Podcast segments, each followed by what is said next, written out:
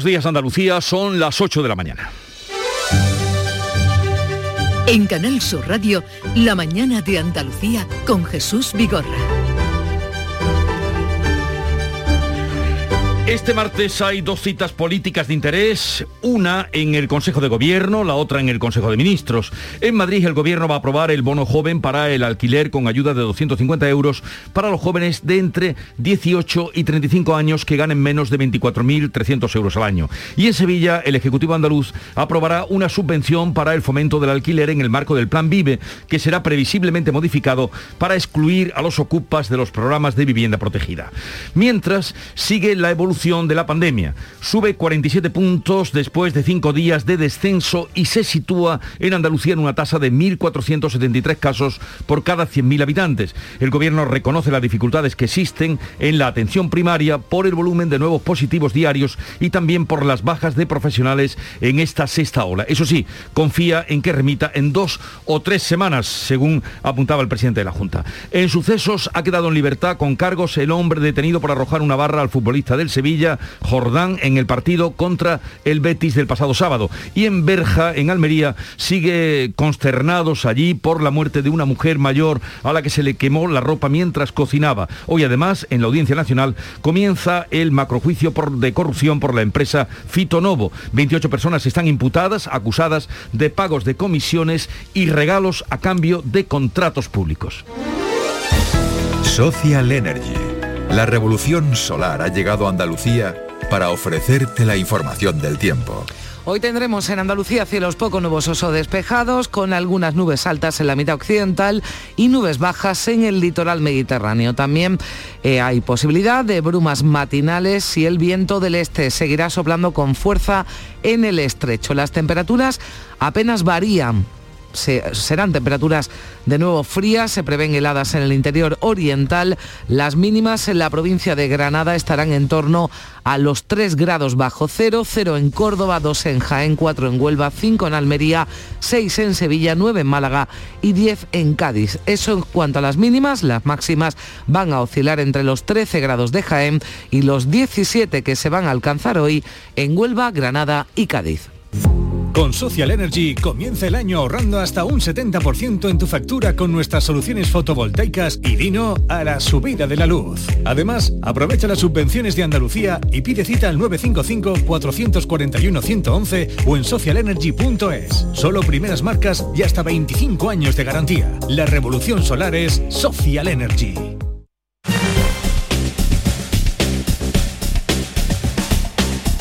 Y a esta hora vamos a conocer cómo está el tráfico en Andalucía, cómo se circula por las carreteras. Conectamos con la DGT, nos atiende Alfonso Martínez. Buenos días. Buenos días. En este momento en la red de carreteras de Andalucía les vamos a pedir tengan precaución en Sevilla. Hay tráfico lento en la A49 en Camas en sentido de la capital hispalense. Además también dificultades de entrada a Sevilla por la A376 en Dos Hermanas y en la ronda SE30 en el puente del Centenario en ambos sentidos. En el resto de la red vial de la comunidad andaluza afortunadamente se circula sin problemas. A los que lo hacéis porque os cae bien el vendedor. ¿Qué pasa, Manuel? O porque sabéis que estás echando una mano. O porque le ha tocado a tu amiga. Y si le ha tocado a tu amiga, ¿por qué no te va a tocar a ti? A ver. A todos los que jugáis a la 11. ¡Bien jugado! Porque hacéis que miles de personas con discapacidad sean capaces de todo. A todos los que jugáis a la 11. Bien jugado. Juega responsablemente y solo si eres mayor de edad. La mañana de Andalucía con Jesús Bigorra. Noticias. Comenzamos a contarles la actualidad de este día en Huelva, donde han sido detenidas en la costa cuatro personas con un alijo de casi tonelada y media de hachís. ¿Qué ha pasado, Sonia Vela? Pues los agentes han intervenido la droga en Isla Cristina, en las inmediaciones del río Carreras, y han incautado también la embarcación donde se transportaba el hachís. Nos cuenta cómo ha sido el operativo policial, que se ha desarrollado, por cierto, de madrugada. Guillermo Alonso, portavoz de la Guardia Civil. La Guardia Civil organiza un dispositivo y localiza una embarcación navegando lentamente hacia la costa. Esta embarcación, sospechosa, es de tipo panelable, tiene unos 8 metros de lora y tiene un potente motor. Barca cargada de fardo, presumiblemente de hachís, por lo que se decide intervenir. Los ahora arrestados son cuatro ciudadanos marroquíes, dos de ellos menores de edad. En Sevilla ha sido detenido y puesto en libertad, como les venimos contando, libertad con cargos, un joven de 29 años, autor del lanzamiento de una barra de plástico en el derby Betty Sevilla del pasado sábado, Arceli Limón. Pues tiene 29 años y lo del palo parece que no es lo primero que ha hecho, porque tenía antecedentes o tiene antecedentes por malos tratos, por lesiones y por robo con fuerza. Por lo del sábado está acusado de desórdenes públicos y lesiones y está propuesto para una sanción por infracción a la ley del deporte. Tras declarar ante juez, ha quedado en libertad con cargos.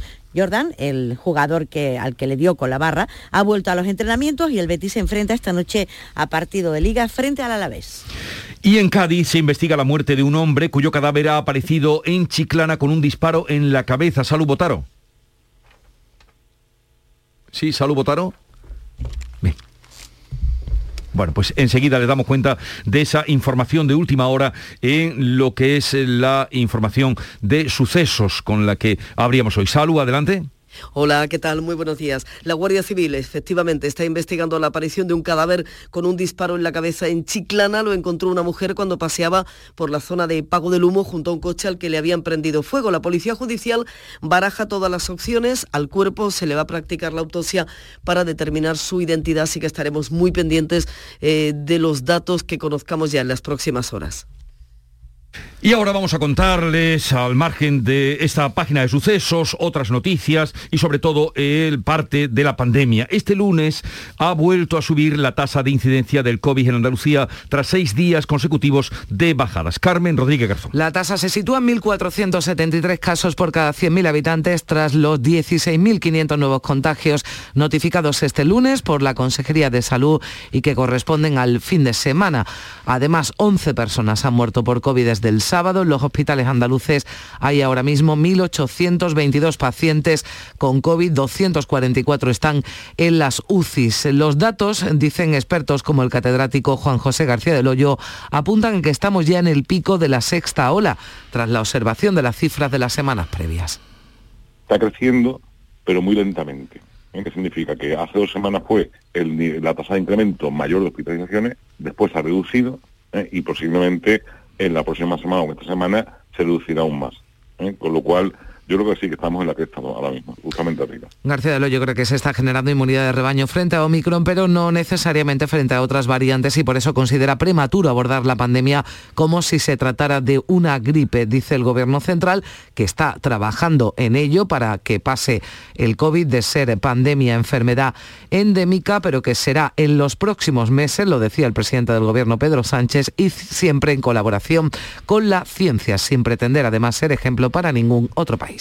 Juanma Moreno confía en que la sexta ola comience a remitir dentro de dos o tres semanas. Y se libera así la fuerte presión que está provocando en estos momentos, sobre todo la enfermedad en los centros de salud, en los centros de atención primaria, castigados además, decía el presidente de la Junta, por las bajas que se están produciendo entre el personal sanitario debido a la variante Omicron. Que en torno a unos 15 días, 20, empecemos ya a notar una menor presión en nuestros centros de salud, en nuestros ambulatorios y ya podamos empezar a normalizar lo que es la relación médico-paciente que ahora mismo no se puede hacer por muchas razones, porque hay una parte de la plantilla que está de baja y otra porque se ha multiplicado hasta por 50 y a veces por 100 el número de atenciones que se hacía. De la situación de la sanidad hablaban ayer el secretario general del PSOE andaluz y los sindicatos eh, mayoritarios. Coincide Juan Espadas con estos sindicatos en la idea de colapso. Proponen por ello la creación de una plataforma política y social de impulso y refuerzo de la sanidad pública andaluza.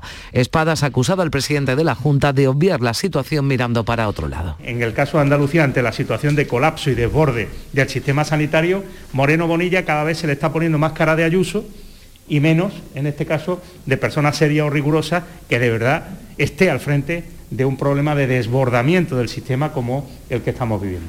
Y mientras tanto continúa la vacunación como barrera contra la expansión del COVID. Para la tercera dosis se amplía a todos los mayores de 46 años que pueden acudir incluso sin cita a los puntos que están habilitados. Y ya mañana miércoles se abre esa vacunación a las personas nacidas entre 1976 y 1981, es decir, de 40 a 45 años.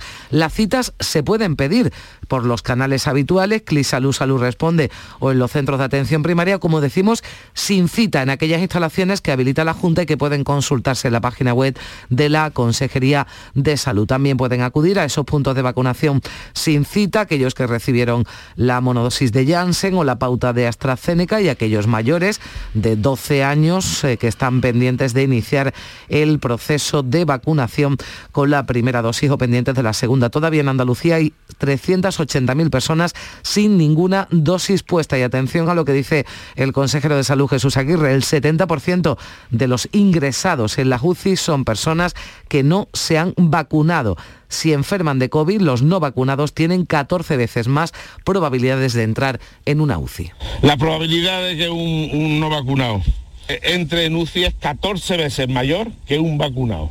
Eh, la solución 100% no existe pero sí tenemos la estadística. ¿eh? Y esto es medicina basada en evidencia científica. Esto es evidencia. Luego la probabilidad de fallecimiento, eh, la probabilidad es muchísimo mayor en no vacunado. Bueno, pues ahí lo tienen presente 14 veces más la posibilidad de entrar en la UCI los no vacunados.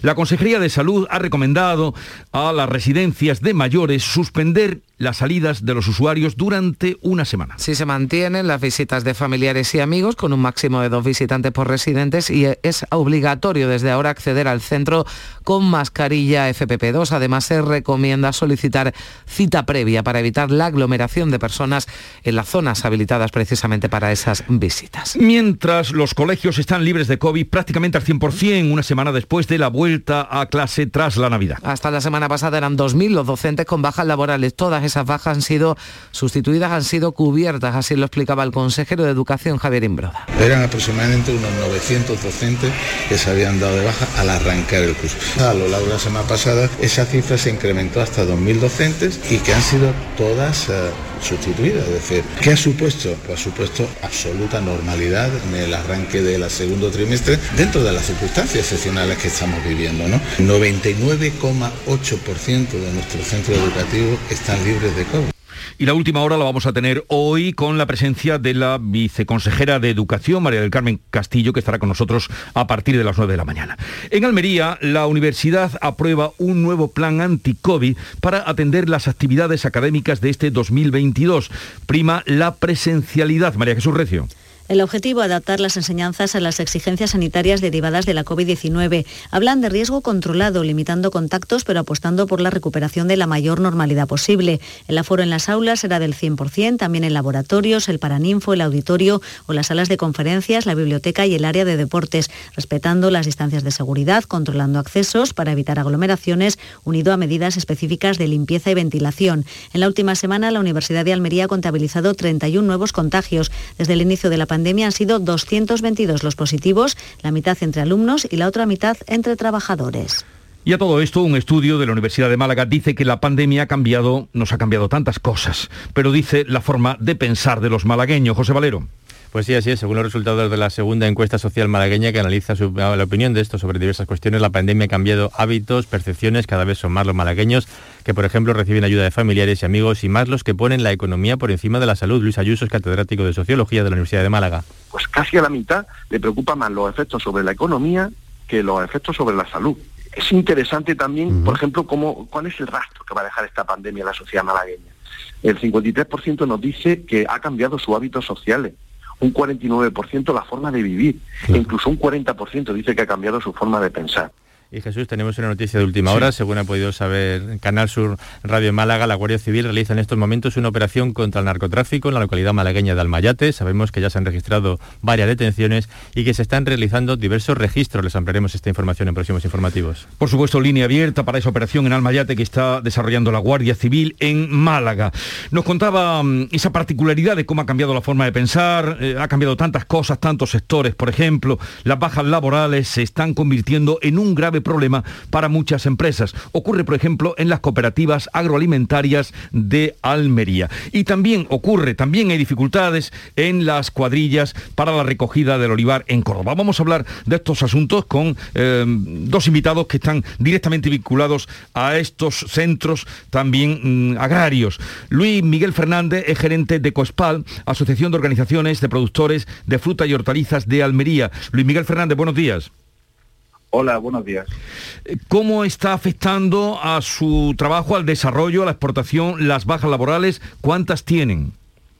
Bueno, tenemos un porcentaje en torno al 20%, 20-25% de, de bajas, ya no solo por contagio, sino también por contacto estrecho, eh, por los desplazamientos, por los lugares de, de los puestos de trabajo y estamos teniendo dificultad para, para sacar todos los pedidos que tenemos en esta fecha pero bueno, gracias a Dios, con, duplicando turnos, reorganizando un poco las líneas, porque algunas líneas también se han tenido que cerrar, pues estamos pudiendo dar satisfacción a todos los pedidos que estamos teniendo con, con mucho esfuerzo y bueno, pues haciendo este este, este incremento de, de, actividad con la gente que, que, que por lo menos está está así contagiarse y trabajando en, en, plena, en plenas condiciones. Ya, habla usted de un 20% de bajas. Sí, sí, sobre todo los almacenes. Almacenes eh, que además no tenemos información de, de, los que están vacunados, de los que no están vacunados, para poder maximizar también la, la prevención en,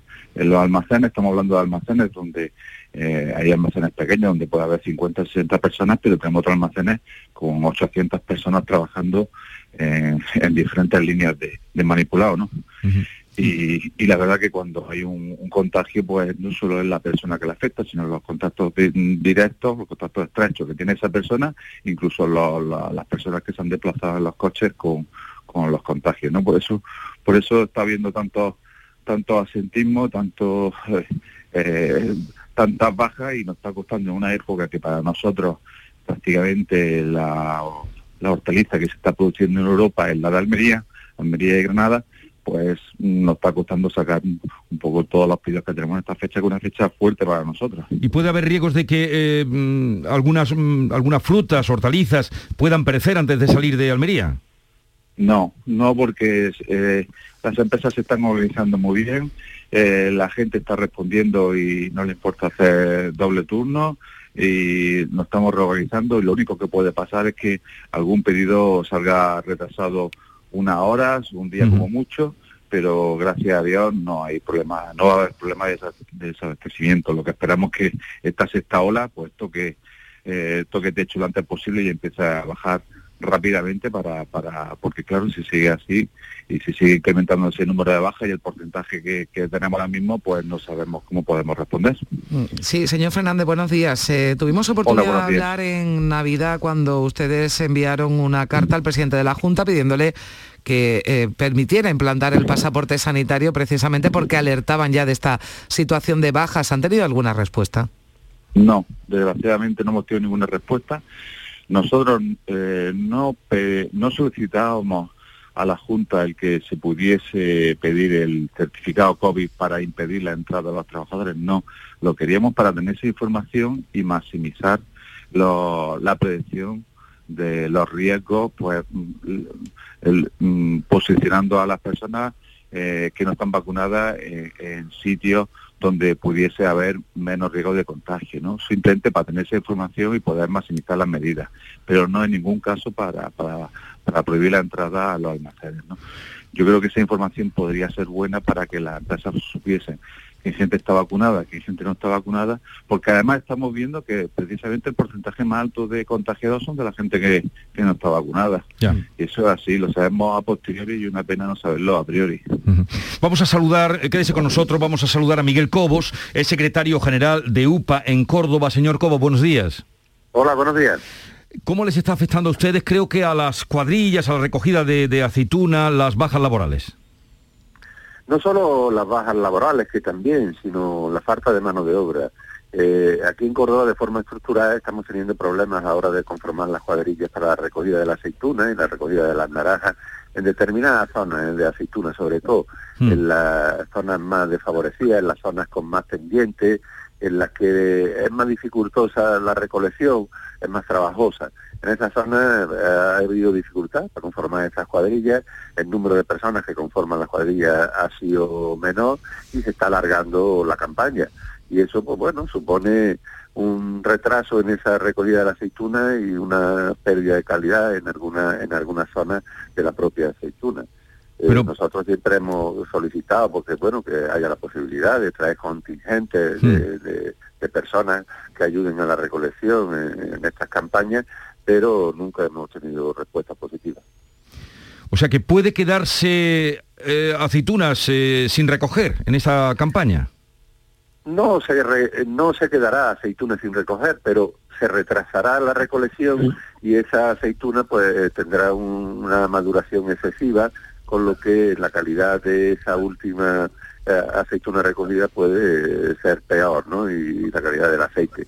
Pero en general se están conformando las cuadrillas con menor número de personas, como digo, pero retrasando esa, esa recolección. Si normalmente se recogía la aceituna en, dos meses, pues este año se recogerá en esa zona con pendiente, como digo, en la zona de montaña, en la sierra de Córdoba, en la sierra subbética de Córdoba, eh, se está retrasando, como digo, y puede suponer una pérdida de calidad, pero la aceituna al final se, recoge toda. Y a todo eso puede venir añadido indudablemente el coronavirus, los afectados, eh, que también puede perjudicar a, la mano de obra, ya difícil como usted nos apunta. Eh, Miguel Cobo, secretario general de UPA Córdoba, gracias por estar con nosotros. Igualmente a Luis Miguel Fernández, gerente de COESPAL, la Asociación de Organizaciones de Productores Frutas y Hortalizas de Almería. Gracias a los dos. Un saludo. Adiós. Adiós, buenos días. La mañana de Andalucía con Jesús Bigorra. Noticias.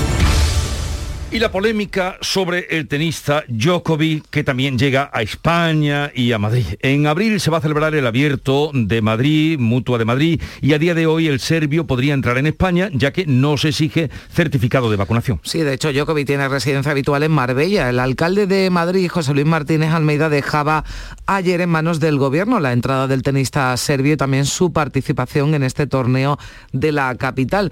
Pero reconocía, eso sí en un principio, el tirón mediático de Djokovic. Yo creo que es un elemento publicitario y de reclamo precisamente para garantizar que ese Mutua Madrid Open tenga el éxito de público que habitualmente tiene todos los años. Pero insisto, en relación con su entrada en España será el Gobierno de la Nación el que lo tenga que determinar.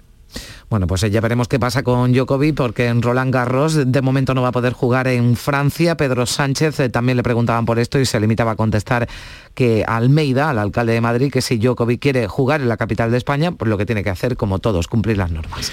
El Reino Unido ha notificado el primer caso confirmado de gripe aviar en humanos en Europa. Todavía no se ha sido posible confirmar que se trate de una infección por H5N1, la cepa que circula actualmente entre las aves en el Reino Unido, pero es la hipótesis más probable porque el infectado estuvo en contacto con esas aves. Hasta el momento no se ha informado de ninguna evidencia de transmisión de persona a persona. En Bruselas, el ministro español de Agricultura, Luis Plana, se mostraba preocupado.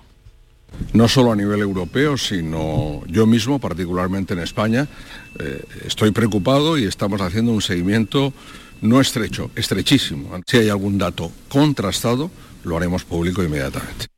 Y en el calendario electoral de este año, ojo que el Partido Popular no descarta que las elecciones en Andalucía se celebren incluso antes de junio. La tesis de activar las urnas en Andalucía justo tras los comicios en Castilla y León, recordamos que en el próximo 13 de febrero, estaría cobrando fuerza en foros internos del partido. Eso dice al menos el diario El Independiente eh, citando a, fuentes eh, del Partido Popular. Dice que sectores del PP apuntan a abril como posible fecha para las autonómicas andaluzas. Los últimos sondeos publicados por diferentes medios dan como ganador al Partido Popular a pocos escaños de la mayoría absoluta. Preguntado por estas encuestas, el consejero de la presidencia, Elías Bendodo, dice que vienen a avalar el respaldo de los andaluces al gobierno del cambio. Las encuestas son como un PCR, que es la imagen del momento, la situación del momento, que puede ser distinta mañana o distinta ayer.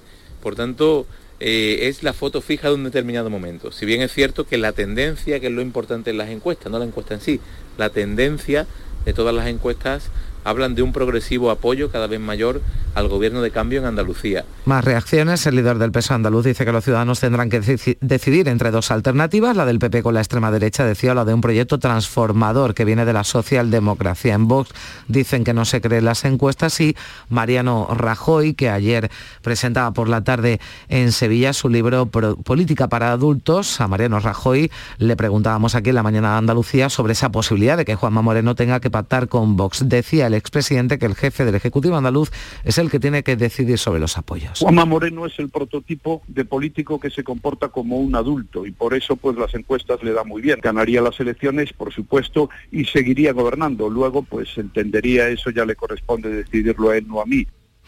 Otro asunto, la vivienda será protagonista hoy en el Consejo de Ministros, pero también en el Consejo de Gobierno andaluz. Sí, en Moncloa el Gobierno de Sánchez va a aprobar hoy el bono de 250 euros de ayudas para el alquiler destinado a quienes tengan entre 18 y 35 años, pero hoy también estaba en la agenda del Gobierno la Ley Estatal de Vivienda, que también se iba a aprobar hoy, como decimos, pero ya que no cuenta con el informe preceptivo del Consejo General del Poder Judicial, que aunque no es vinculante, entiende que hay conflicto de competencia entre Estado y autonomías y de momento el Gobierno va a esperar. Esperaremos al informe que emita el Consejo General del Poder Judicial, lo miraremos con absoluto respeto, miraremos efectivamente eh, todas las cuestiones técnicas que eh, quieran plantear, pero el compromiso del Gobierno de España es de construir este quinto pilar del Estado del Bienestar, el Ejecutivo andaluz en su reunión semanal además aprobará hoy una subvención para el fomento del alquiler en el marco del Plan Vive, que será modificado también en la reunión de hoy,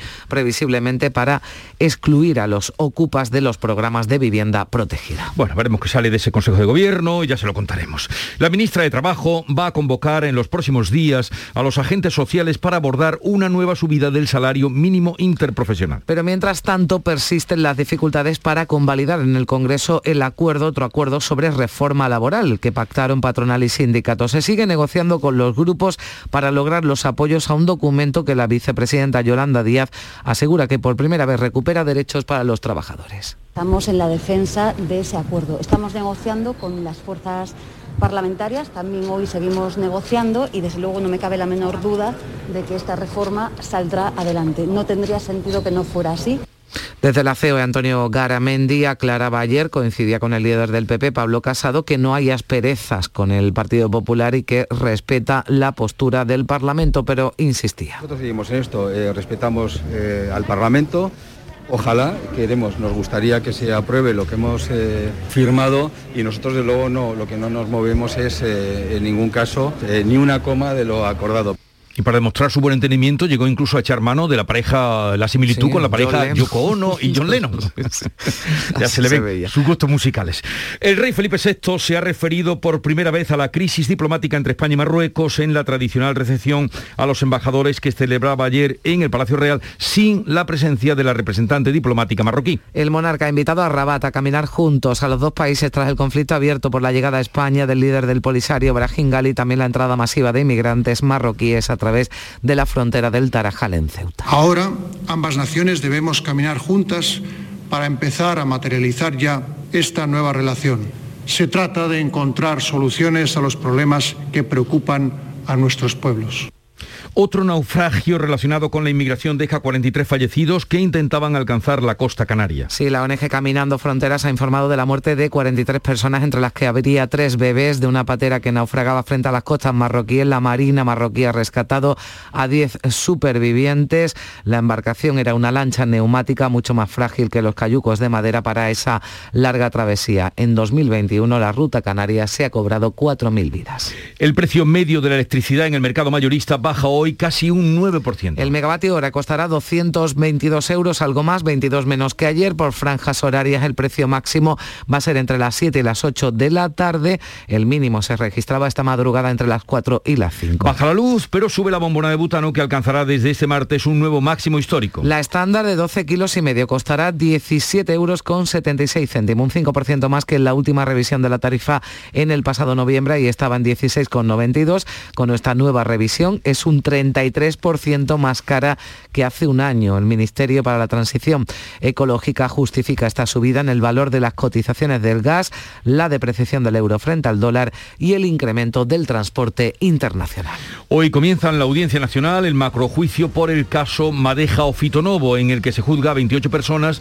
por el presunto pago de comisiones a cargos públicos durante 15 años en varias provincias españolas, sobre todo en Andalucía, Canarias y Extremadura. Se investiga el presunto reparto de comisiones por parte de los directivos de esa empresa sevillana de Fitonova, funcionarios y responsables institucionales, una práctica que se habría prolongado durante al menos 15 años en varias eh, provincias. 28 eh, personas, como decías, en el banquillo, entre ellos el empresario creador de Fitonovo y primer presidente de la entidad, Rafael González Pomo. La Fiscalía pide una condena de 19 años y medio de cárcel para él y también para sus hijos por haber creado una organización criminal con su empresa para el pago de mordidas y regalos. Van a declarar más de un centenar de testigos, entre ellos el exalcalde de Sevilla y exministro Juan Ignacio Zoido. Pues llegamos así a las ocho y media de la mañana, tiempo ahora para la información local y luego abriremos la tertulia de actualidad hoy con Paloma Cervilla, Teresa López Pavón y Teodoro León Gros.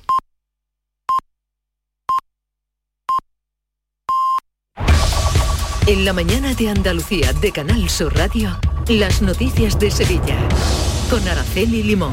6 grados de temperatura de media en la provincia de Sevilla y esperamos una máxima en torno a los 18 grados. Los cielos van a lucir despejados durante todo el día y el tráfico es más tranquilo de lo habitual. Solo hay circulación intensa en los accesos por el patrocinio Juan Pablo II y la avenida de Andalucía, así como en la ronda urbana norte a la altura de San Lázaro en ambos sentidos. Y como les venimos contando, la policía ha detenido al presunto autor del lanzamiento del palo que le dio en la cabeza al jugador del Sevilla Jordan y que obligó a la suspensión del derby Betis Sevilla el sábado en el Benito Villamarín. Tiene 29 años y antecedentes por malos tratos, lesiones y robo con fuerza, pero la vida sigue.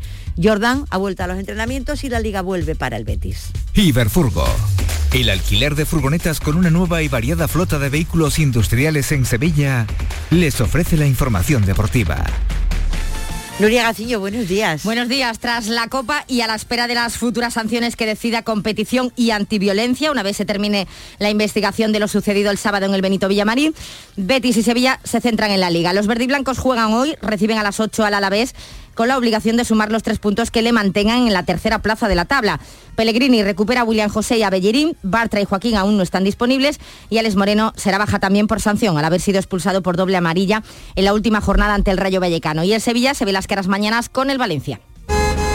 ¡Guau! ¡Vaya furgoneta! La he alquilado en Iberfurgo. Está súper nueva. No parece de alquiler. Ya, en Iberfurgo disponen de una flota en perfecto estado y te ofrecen presupuestos a medida. En Iberfurgo somos expertos en alquiler de furgonetas de carga, pasajeros y carrozados. Visítanos en iberfurgo.com o en Sevilla en el Polígono Industrial Parsi. Automóviles Berrocar, más de mil coches de todas las marcas y modelos. La mejor garantía del mercado. Inmejorable financiación. Sin sorpresas de última hora y con total transparencia para que la compra de tu nuevo coche sea una decisión inteligente. 50 concesionarios Berrocar y más de 700 talleres concertados en territorio nacional. Entrega a domicilio totalmente gratis. GrupoBerrocar.com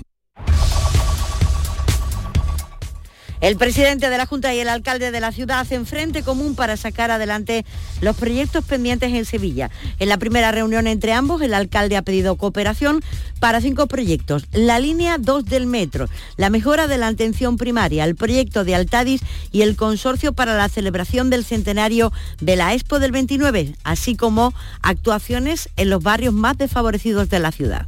Si queremos coger el toro por los cuernos de estas zonas periféricas, de estas zonas de pobreza, tenemos que buscar un instrumento específico que podemos denominar planes integrales para poder eh, pasar página de un tema que es difícil, que es complicado, pero que sin lugar a dudas hay que intentar e implementar proyectos para que Sevilla deje de ser noticia todos los años precisamente por esos barrios que están en el umbral de la pobreza. Y como primera medida, el presidente de la Junta ha confirmado la inmediata declaración del proyecto de Altadis como asunto estratégico. comprometemos a poner una marcha más para que sea declarado de interés estratégico de este gran proyecto de manera prácticamente inmediata, por muchas razones, porque comporta una inversión muy amplia, de casi 200 millones de euros, de crear 800 empleos en la fase de construcción, 500 en las de operación, y por tanto esa solicitud puede beneficiar, eh, sin duda alguna, la agilización de nuestros trámites.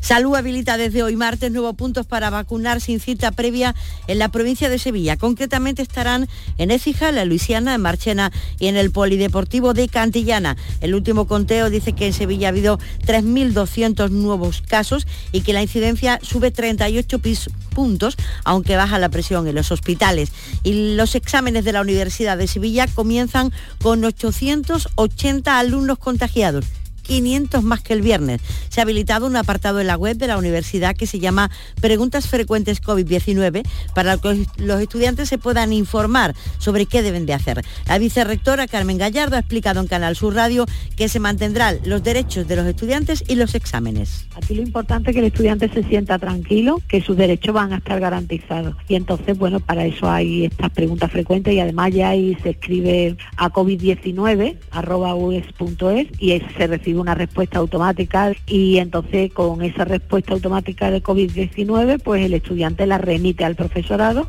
para que le adapte el examen. Siguen las noticias en Canal Sur Radio.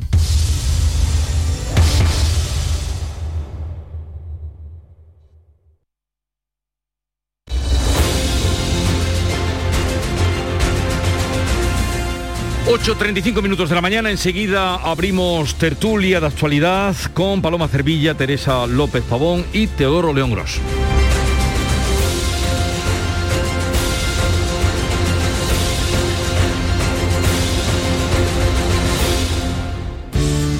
Buenos días. En el sorteo del cupón diario celebrado ayer, el número premiado ha sido 56.925. 56925. Asimismo, el número de serie correspondiente a la paga, premiado con 3.000 euros al mes durante 25 años, ha sido 14014. Hoy, como cada día, hay un vendedor muy cerca de ti repartiendo ilusión. Disfruta del día y recuerda, con los sorteos de la 11, la ilusión se cumple. En la tarde de Canal Sur Radio con Mariló Maldonado tienes el repaso a la actualidad de la mañana con la sobremesa más divertida y picante, con historias y entrevistas que te interesan, una radio emocionante y cercana. La tarde de Canal Sur Radio con Mariló Maldonado, de lunes a viernes desde las 3 de la tarde. Quédate en Canal Sur Radio, la radio de Andalucía. Buenos días. En el sorteo de mi día de la 11 de ayer, la fecha ganadora ha sido 1 de marzo de 1969. Y el número de la suerte, el 6. Pide mi día a tu vendedor, también en puntos de venta autorizados o en juegos11.es. No olvides que comprando Lotería de la 11 colaboras con una gran labor social. En la 11 nos mueve tu ilusión. Que tengas un gran día.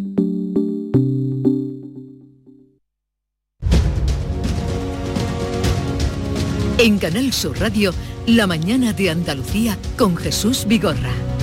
Y con Teresa López Pavón, delegada del diario El Mundo en Andalucía. Buenos días, Teresa. Muy buenos días. ¿Hace frío tú que acabas de llegar de la calle? 6 graditos en la S30. 6 graditos. 6 graditos en la Para mí S30. eso es mm, Siberia. Yo- No, no, pero se nota, cuando abrimos la ventana para ventilar un poquito entre Sí, sí, sí, sí, una no. sección y Es- otra, es frío, es frío. entra, entra frío. Eh, también está con nosotros Paloma Cervilla, del diario ABC, nos atiende desde Madrid. Paloma, buenos días. Hola, buenos días Jesús, ¿qué tal? Pues aquí sí que hace fresquito, aquí estamos a dos grados, pero yo debo decir que no he salido a la calle. Estoy aquí en mi casa muy calentita, pero me da terror salir hoy. Aquí se nota el fresco. Eh, Teodoro Longros, que además él viene, eh, bueno, viene de su, su mayor parte de su vida vivida eh, al lado del mar y, el frío sevillano eh, lo lleva regular, ¿no? Teo, Teo, buenos días. Esto, buenos días, sí, ya me gustaría ver el frío desde la barrera como paloma, que así no embiste, pero, pero mm, la verdad que, bueno, sí, es el interior, evidentemente, más frío que, que el litoral. Al amanecer, luego hay mediodías que son más templados, eh, más, o más cálidos en el interior. Bueno, el tiempo es el que es. Yo soy muy partidario de que dejemos de utilizar la expresión buen tiempo para cuando en el invierno parece primavera o incluso Sí. verano. Así que, No, que- pero sí lo hemos que radicado A mí me ¿eh? encantan las estaciones. eh, Eso es algo que, que Goethe tiene alguna reflexión muy bonita sobre el cambio de las estaciones. No me gustan los lugares donde hay no hay cuatro. Me gusta que haya otoño, que haya invierno, que haya primavera Pues y que haya verano. Ver el cambio, ponerme la rebeca en A mí, otoño sí, a mí me encanta el invierno, corta. pero que dure una semanita. Sí, Con sí. eso tengo suficiente. Ya, con eso ya casta. Ya, ya, ya, Eh, sí, sí, me he puesto todos los abrigos, todas las botas, todo, No, puede durar, puede durar un poco más, pero que no sea, pero que llueva. por decirlo shakespearianamente, que no sea lo más crudo del crudo invierno. Pero que llueva Un invierno también. andaluz. Pero que llueva. Eso es lo más importante, Y que que, llueva, llueva. que llueva. Y que llueva. Em, ¿Encontráis, veis que es un buen reclamo para el tenis, para el deporte, para Madrid, em, que Djokovic em, venga a jugar el, eh, Y para este los trofeo? antivacunas para los antivacunas. A mí me parece un súper reclamo, un súper reclamo. Lo que me parece es un mal reclamo para la política decirlo de según qué manera. Un mal reclamo para los valores ¿Y en qué públicos. momento? ¿Y en qué momento? Claro, Claro. eh, un mal reclamo para ciertos valores públicos, ¿no? Pero que Djokovic es un gran reclamo en un torneo, lo ha sido siempre, evidentemente, porque es el número uno y tener al número uno es un gran reclamo. Y en este momento que, que hay una gran atención sobre su figura, pues evidentemente ya sabemos que eso, lo- Mm. eso siempre mm, aumenta los focos. Dicho lo cual, eh, pues el alcalde de Madrid fue un irresponsable y, y por la noche ya matizó sus palabras. Sí. Se aclaró, uno, que el comportamiento de Djokovic había sido eh, impresentable en Australia y que había mentido y que y dos, que eso se hace según las reglas del país y que en este momento en España Djokovic podría jugar, ojo, en España y Wimbledon. Es decir, que parece que es que Almeida estaba levantándole un veto a algo que, que iba a ser excepcional. No, hay muchos países en los que, en los que Djokovic está en condiciones de jugar y entre ellos España. Otra cosa es que se revisen los protocolos. Francia, por ejemplo, los ha revisado y muy pocos días después de decir que Djokovic sí podía jugar, ahora ha dicho que no podrá jugar Roland Garros. Por tanto, eh, a mí me pareció que Almeida fue irresponsable, no sé si quiso hacer un guiño a Vox eh, en- o no, o fue simplemente un comentario eh, poco meditado, que luego rectificó. Eh, lo hizo mal y bueno, pues tuvo que matizar. Es que el oportunismo a veces, mm, a ver, no siempre trae ventaja, ¿no? Y yo creo que efectivamente te lo ha dicho muy bien. eh, bueno, si lo que se juzga no es ni siquiera si Djokovic está vacunado o no. Lo que se ha juzgado es si todos somos iguales ante la ley, ante la- las normas de entrada en un país. Y ya está, no hay otra cosa. Y esas normas ahora afectan a la vacunación COVID y en otro momento serán otras, pero lo que, lo que, lo que no caben ya son más excepciones, porque la población está muy cansada de, de- de tener que cumplir como, en fin, disciplinadamente eh, y que luego todas las excepciones vengan siempre para una serie de, de- de personajes de, eh, que, que dan un mal ejemplo general, ¿no? Pero no ya, por- insisto, que aquí parece que, que se ha... eh, se ha juzgado la, la decisión, la libertad con la que uno decide si se vacuna o no. No, Lo que pasa es que todas las libertades tienen sus consecuencias. Y eh, hacer ejercicio de esa libertad tiene que tener también sus consecuencias. Y en este caso, pues eh, estamos hablando del cumplimiento de la norma de entrada de un país para Djokovic o para en fin, cualquier otro ciudadano anónimo que, que se plantee eh, viajar a Australia por cualquier motivo, ¿no? Hombre, yo lo que creo que Almeida no se ha dado cuenta que estamos en el mundo del tuit. Yo ayer por la noche, escuchando las declaraciones de Almeida, él Mm. decía, si el gobierno permite que Djokovic entre, será un reclamo. O sea, realmente es que hay que escuchar la, te- la- la textualidad, la literalidad de lo que dijo Almeida.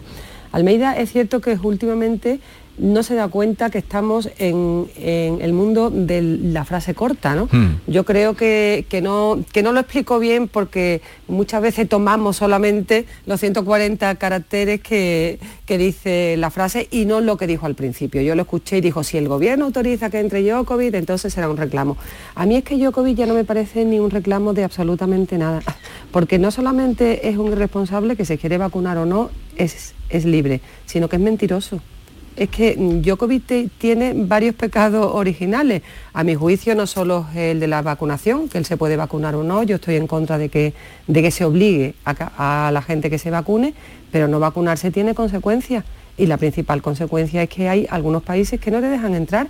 Y yo además creo que está muy bien, porque nos estamos como contaminando todo. Yo he salido de un COVID de hace una semana ¿eh?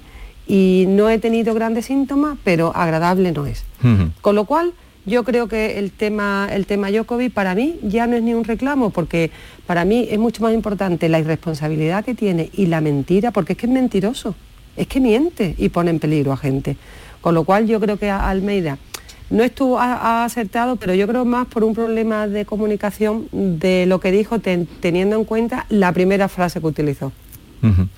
Lo corrigió luego por la noche o matizó Mm. sus palabras. Matizó pero, claro, luego. pero lanzarse así cuando eh, hemos escuchado esta Claro. mañana a, a nuestro consejero de salud, que, que es el personaje más popular del gobierno andaluz, que lo escuchamos esta mañana, Claro. que hay 14 veces más posibilidades de que un enfermo de COVID entre en la UCI que uno, un, eh, Mm, uno que no esté no vacunado, que Mm. uno que esté vacunado, ¿no? Y esto lo, lo están dando todos los, eh, los datos sobre la- los ingresos en UCI. Hombre, y Almeida tenía que ser consciente de, de- de- porque, porque no es un debate que surge de pronto y oye y te cogen eh, desprevenido y suelta Sí. lo primero que se te ocurre, ¿no? Llevamos mm, fin, Pero en cualquier caso, eh, dos semanitas, esto está, muy, esto, esto está muy raro porque en su país le van a hacer ahora honores de Eh, la mayor gloria, ¿eh? Bueno. Eh, En yo creo Entonces no. Es que yo creo que es una todo es irresponsabilidad. desmedido. Estamos hablando de, de- de Serbia, donde el nivel de, de vacuna entre la población creo que está en el 40%. 40. Entonces, que es que la cultura eh, de, en fin, de la prevención, de la medicina preventiva, de la vacunación que tenemos en, en- en- en España no es compartida eh, en la misma medida en- en- ni siquiera en Europa, ¿no? No ya en el resto de- del mundo no occidental, pero, eh, pero bueno, claro. A ver, eh, con cuando el, el 60% de la población rechaza la única herramienta eficaz que hay ahora mismo en la lucha contra la pandemia, que es la vacunación, pues te, explicas ese tipo de eh, pues de homenaje y de ensalzamiento de un personaje que como dice Paloma no solo no solo que no haya decidido no vacunarse sino que, que además está está jugando de una manera tramposa no y para un deportista de élite pues hacer trampa me parece que, que lo desacredita no Yo no sé si mm, eh, la expresión que utilizó eh, Emmanuel Macron de que quiero joder a los no vacunados es la mejor. Eh, no, no, no me parece en todo caso que sea la expresión ideal para un, para un presidente o para un primer ministro. Sin embargo, sí creo que es una buena actitud. Eh, yo estoy de acuerdo con Paloma en que la cuestión de la obligatoriedad es polémica y podríamos prescindir de ella.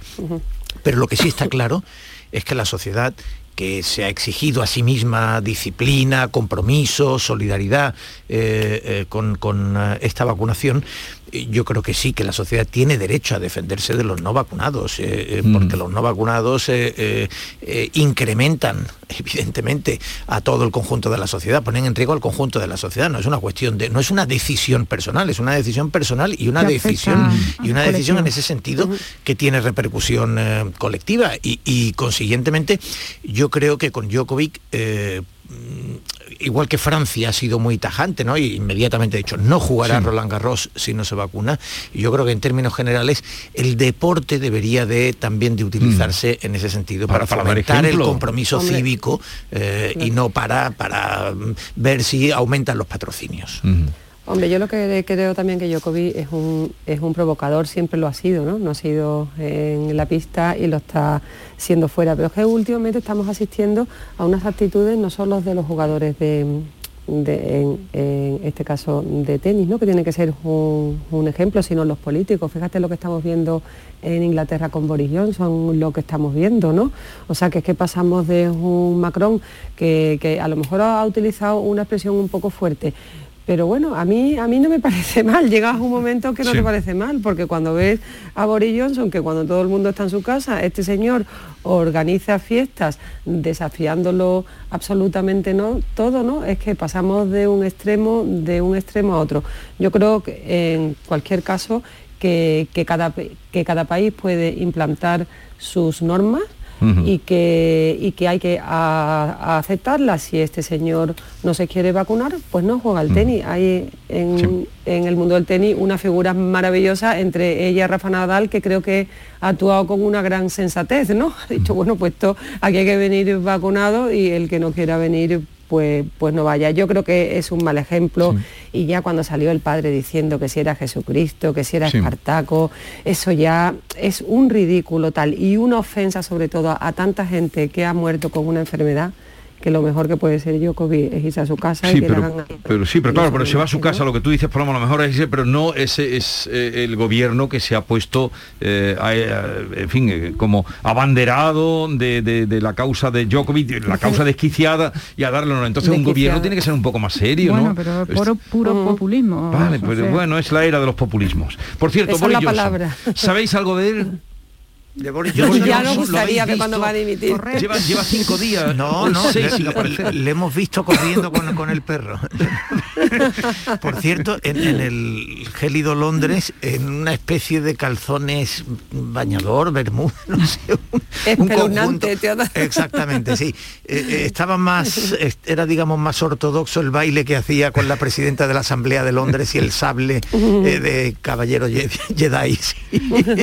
bueno, lo cierto es que lo cierto es que es una de esas posiciones desesperadas que solo, solo en, en, eh, en el cambio de valores de la política se puede entender que Boris Johnson esté atrincherado y que piense que prohibir el alcohol en Downing Street y echar a algunos de los colaboradores a los que él invitó a la Sí. fiesta, A los de comunicación, que son los que primero caen en estos casos siempre. que con eso redimirá sus pecados. A mí me parece verdaderamente mm, asombroso. No, no, no mm, cuesta dar crédito. Es, decir, eh, eh, que, que, eh, es verdad que hemos visto con casos de corrupción también Sí. atrincheramientos muy, muy fuertes, ¿no?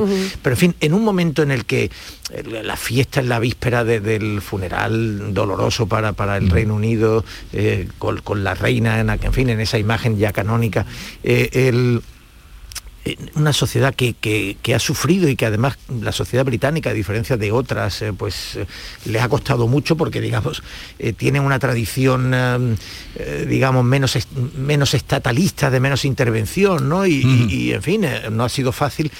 En fin, la, la- la- la frivolidad de, de Downing Street yo creo que, que es insostenible. Pero bueno, la oposición en algo que por otra parte hay algún elemento que, no deja de, de- de parecerme interesante. La oposición ha dicho, bueno, han decidido esperar a que acabe la investigación oficial, Sí. esperemos que acabe la investigación oficial, veremos los resultados y entonces será el momento.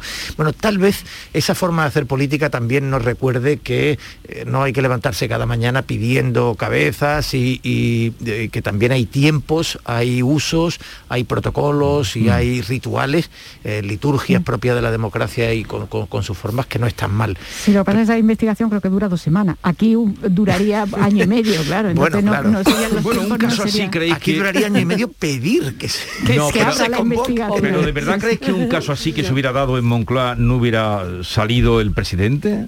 No. Lo dices muy Que rápido. hubiera sin- salido quiere decir que se hubiera dado en Moncloa o que, que se el- hubiera dado un dimitido. caso similar en, en Y que hubiera Moncloa dimitido y que el hubiera presidente. dimitido. Y que hubiera Hombre, a mí me cuesta Yo trabajo que, se pensar dé, que que sí. se dé un caso similar. Yo creo que, que, a ver, mm, se- tenemos políticos mu- muy impresentables en muchas ocasiones, pero creo que a mí me cuesta trabajo pensar que eso ocurriera en, en- en la Moncloa. No, No, la hipótesis es si ocurre. Si hubiera Si ocurrido, ocurre. pero eh, Teo dice que, que hubiera, Que que no hubiera hubiera- un año no- más. no hubiera dimitido. No, ¿Cómo yo que no hubiera dimitido, Teo? No hubiera dimitido. Vamos a ver, eh, vamos a recordar las cosas por las que no se ha dimitido. Eh, Pero aquí Le es que ponemos- es mentira, es pillado infraganti, es... ¿Desde dónde quieres que empecemos? ¿Desde Luis No, porque Roldán? no tenemos tiempo. ¿Desde el caso Roldán y Filesa o desde el caso Gürtel Pero o no era el un, caso presi- Kitchen o pero no era un presidente del gobierno. No, no, pero el presidente del gobierno son los responsables de, de algunas cosas. No todas las fiestas las ha convocado Boris Johnson. ¿eh? Algunas de las fiestas, de hecho, se celebraron sin Boris Johnson en Downing Hay, Street. hay ¿eh? otra cuestión eh, que a mí me resulta inquietante y es que cómo se acumula el, digamos, los dosieres en poder de, pues en este caso no sé, yo no, no, no conozco la, la menudencia de la política británica, ¿no? Pero cómo se acumulan los dosieres a la espera de, De que, que de que al partido de turno le interese remover a uno de sus líderes, ¿no? Hombre, es que Porque lo que este una cosa me parece clara es que todo Ah, ahora esto voy contigo, parte Paloma, de sí. fuego amigo, ¿no? Es decir, que, que todo esta, todo este material que se ha ido además dosificando y dejando, eh, haciendo público de una manera minutada y día a día para ir agravando un poco la, la- la precariedad de de la situación de Boris Johnson, pues parece que está bien diseñada, ¿no? Y, parece que viene además desde su propio partido. A mí eso me resulta muy inquietante, ¿no? Como, como en la política, lo hemos visto también en la política española, ¿no? En algunos otros casos, cómo se, cómo se van guardando ahí el, material para cuando sea necesario utilizarlo. Pero a partir de eso, hombre, yo quiero pensar que la política española... eh, rige cierto pudor que en Sí. otros países a lo mejor eh, no, mm, no parece tanto. ¿no? Paloma. Sí, yo creo que Teresa ha puesto el dedo en la llaga. Ha sido un Judas, ha sido el ex gurú Dominic Cummings al que se le, al que se le cesó y se, y se, y se publicó una foto humillante, ¿no? Y, y le está devolviendo la humillación. Yo creo que todos los grandes escándalos vienen de un Judas. Todos vienen de un Judas. Filesa vino de un Judas, eh, la Gürtel vino de un Judas, de un concejal que no le hicieron algo. Al final se repite la misma historia. A la persona que se le humilla, que se le apalea, dice, te vas a enterar. Y lo de Boris Johnson ha sido exactamente así. Un gurú, un, un asesor que tenía allí, se le cesa, se le humilla, se ha ido con dos maletines llenos de documentos, correos, escándalos, y yo creo que irá sacando, sacando hasta que dimita Boris Johnson. Yo creo que esto va a ser, a ser así, y como tiene la maleta llena y como Boris Johnson se ha destapado como una persona cuanto menos peculiar, a mí lo que me da mucha pena que un país tan grande como Reino Unido, ¿no? que ha aportado tanto a la democracia, que ha aportado tanto a Europa, esté en manos de los populistas.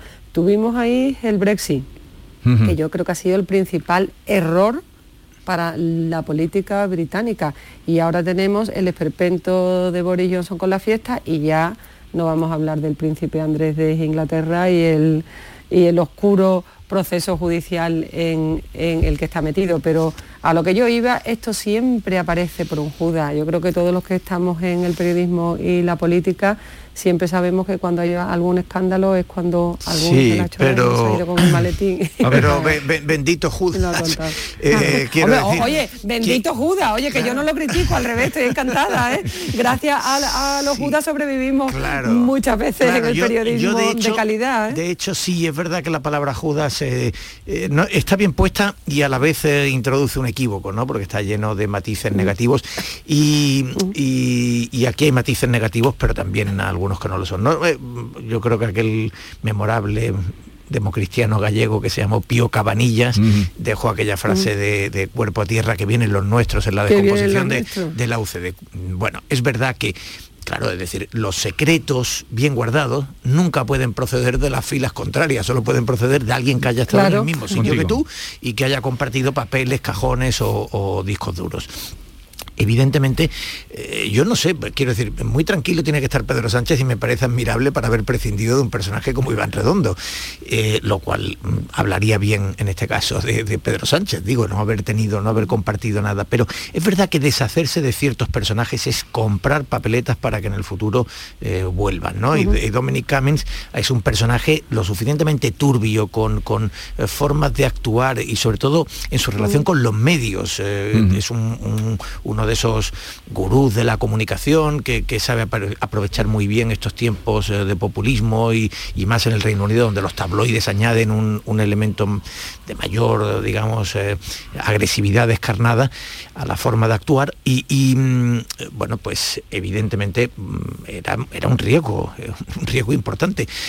Yo pensé o hubiera supuesto que Boris Johnson habría negociado mucho mejor la salida de un personaje así. Pero dicho lo cual, evidentemente siempre es lo que Paloma ha definido con, Como con- Judas. como el diccionario por otra parte eh, refleja, ¿no? Decir, la como- mejor manera como de Judas. blindarte es pues tener un comportamiento impecable. Eso está Y- claro. Y, saber que estás siempre permanentemente observado por, por una corte de, de- de personas que no siempre van a estar a tu lado y que no siempre y que no todo tienes garantía de lealtad, ¿no? Entonces, bueno, pues, pues ya está. Eh, si, si, hombre, a ver, errores y secretos de Estado los hay en todas las administraciones. Pero bueno, mm, montar un botellódromo en, en el 10 de Downing Street no es precisamente el- la mejor manera de garantizarte que, que algún día no te pueda pasar factura, ¿no? Sí, porque no es esto un secreto de Estado, pero sí es eh, una, un ejemplo eh, totalmente mm, equivo- equivocado. no- no es ni siquiera un comportamiento no es ni siquiera un comportamiento inconfesable es un, una actitud indecente inmoral y, impúdica irresponsable E insolidaria. en fin, o sea, o sea, que estaba es población inaceptable Bien, entonces tú dices que caerá o que no caerá, eh, Teo. Eh, Bueno, para la lógica del Reino Unido, a diferencia de España, en España dimitir es mucho más difícil que en el Reino Unido. eh, mm, y voy a decir algo que, que- habla mal de nuestra profesión, entre otras cosas porque en eh, la cultura anglosajona la cultura mediática está mucho más alejada de, posiciones cercanas a los partidos en ese sentido, ¿no? Hay una menor identificación eh, de los medios con los partidos. Eh, en el Reino Unido es mucho más fácil dimitir. Yo creo que aquí en España eh, no, no lo ha- Yo no pienso- ocurriría. ¿eh? Yo no pienso así de que hubiera ocurrido porque ha sido muy evidente. ¿Y tú, Teresa, Eh, crees que...? No, no sé, yo cuando me ha sorprendido tu pregunta y, y me ha sorprendido también lo categórico de, de Teo. De- yo, de me, Teo. yo me he parado porque mm, he tenido que hacer la reflexión y, y una vez hecha cinco minutos de reflexión, que es lo más que nos permitimos en la tertulia, eh, probablemente este conteo, que tampoco creo yo que dimitiera. Se No, pero no, no, me refiero ahora que si caerá Boris Ah, Johnson. pues si a ver, caerá. Boris Johnson. Hombre, Depende ver, de lo que siga sacando Dominic Cummings, ¿no? A ver, yo creo que en diferido está, su carrera política está ya mm, acabada. Otra cosa es que la dimisión, eh, que entregue la, eh, su dimisión ya o lo haga aquí a unos meses, pero bueno, eh, por menos de eso, en fin, por menos de esos han dimitido efectivamente. Su antecesora también dimitió, ¿no? O sea, que, ve- que venimos de una política muy convulsa en el Reino Unido, ¿no? Hombre, yo creo que, mm, o sea, yo no sé si va a dimitir o no, la verdad no me atrevo a hacer una apuesta tan, tan fuerte, pero que yo creo que dependerá de lo que el Partido Conservador quiera, más que de la prensa, porque es cierto que la prensa en los últimos años eh, hemos perdido mucho poder de hacer dimitir a, los políticos, quizá porque como la comunicación ha cambiado tanto, ¿no? Ya no somos los cuatro, cinco, seis o diez medios importantes, ¿no? Sino que cualquiera es un periodista en una red social, ¿no? Eh, eh, Paloma, un momentito que llegamos a las nueve y vamos